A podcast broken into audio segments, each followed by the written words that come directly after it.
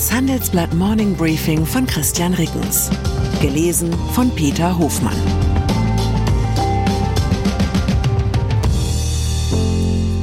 Guten Morgen allerseits. Heute ist Montag, der 21. August. Und das sind unsere Themen. Ende des Betonbooms. Chinas gefährliche Wachstumsschwäche.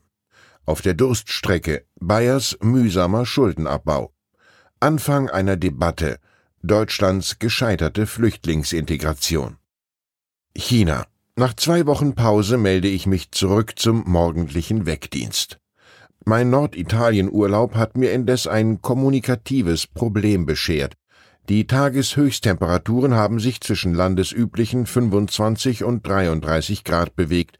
Hagelstürme, Waldbrände, Starkregen, alles Fehlanzeige.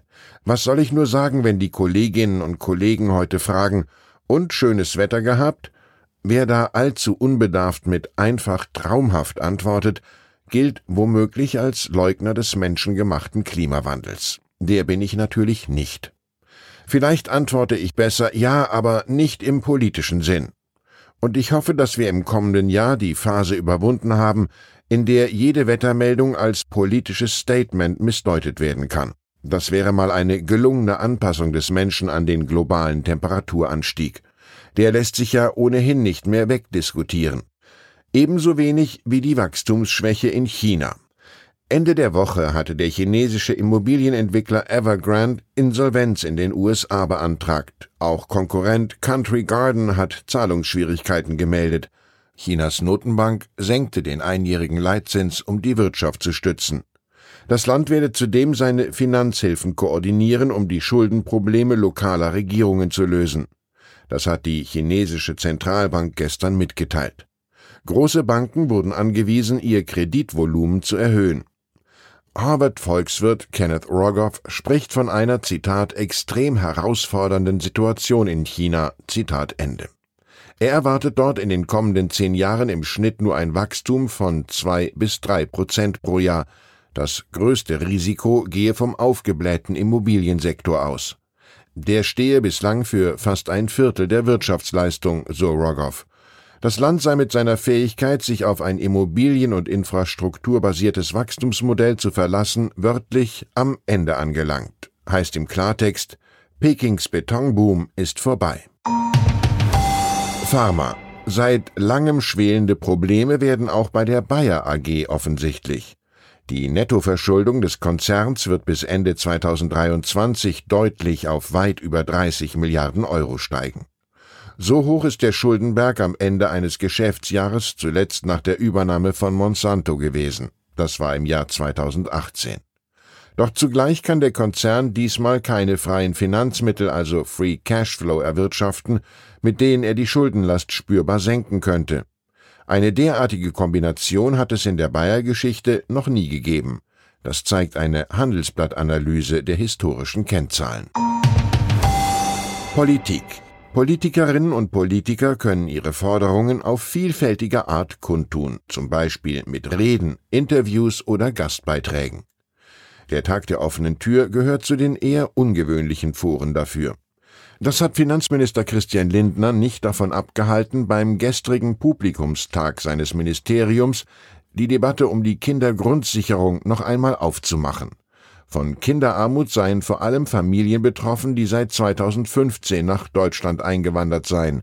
Das hat Lindner gesagt. Zitat, hilft man ihnen am besten dadurch, dass man den Eltern mehr Geld aufs Konto überweist? Zitat Ende. Das hat er gefragt. Zitat oder ist nicht vielleicht mindestens diskussionswürdig, in die Sprachförderung, Integration, Beschäftigungsfähigkeit der Eltern zu investieren und die Kitas und Schulen für die Kinder so auszustatten, dass sie vielleicht das aufholen können, was die Eltern nicht leisten können. Zitat Ende.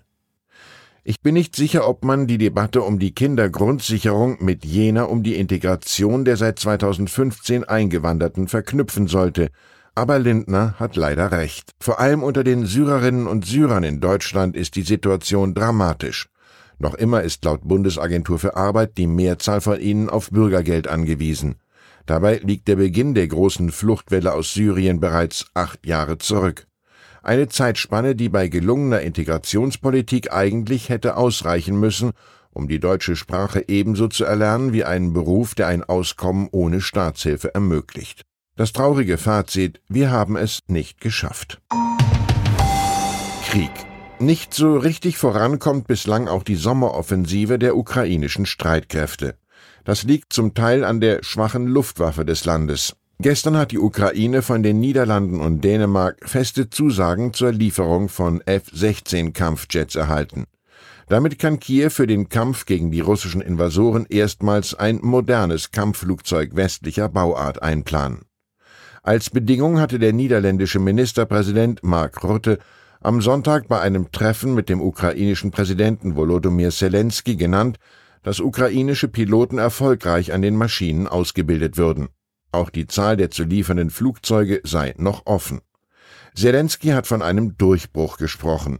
Allerdings droht sich nun das Panzerdebakel aus dem Jahr 2022 zu wiederholen. Weil sich die Lieferungen so lange hingezogen haben, konnten die westlichen Panzer nicht mehr für die damals laufende Überraschungsoffensive genutzt werden. Den Russen ist Zeit genug geblieben, um ihre Stellungen zu befestigen. Die F-16-Kampfjets könnten nun abermals zu spät ankommen, um den derzeit laufenden ukrainischen Vorstößen doch noch zum Erfolg zu verhelfen. Cannabis. Eine weitere Erkenntnis des Wochenendes Bundeskanzler Olaf Scholz, dessen Kabinett soeben eine Teillegalisierung von Cannabis beschlossen hat, hat nach eigenen Angaben keine praktische Erfahrung mit dieser Droge. Zitat Nein, nie. Zitat Ende. Das hat der SPD-Politiker am Sonntagabend in einem Interview der Sender Sat1 und Pro7 auf die Frage gesagt, ob er in jungen Jahren mal einen Joint geraucht habe. Zitat, auch keinen einzelnen Zug. Zitat Ende.